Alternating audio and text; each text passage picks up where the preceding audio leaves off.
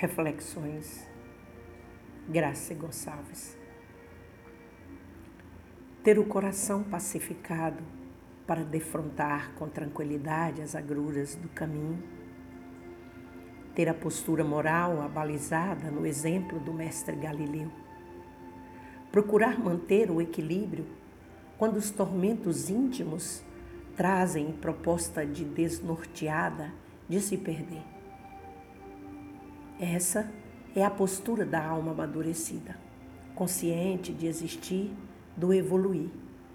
É aquele que já descobriu o caminho e segue tranquilo, sem amarras, sem peias. Pensemos nisso.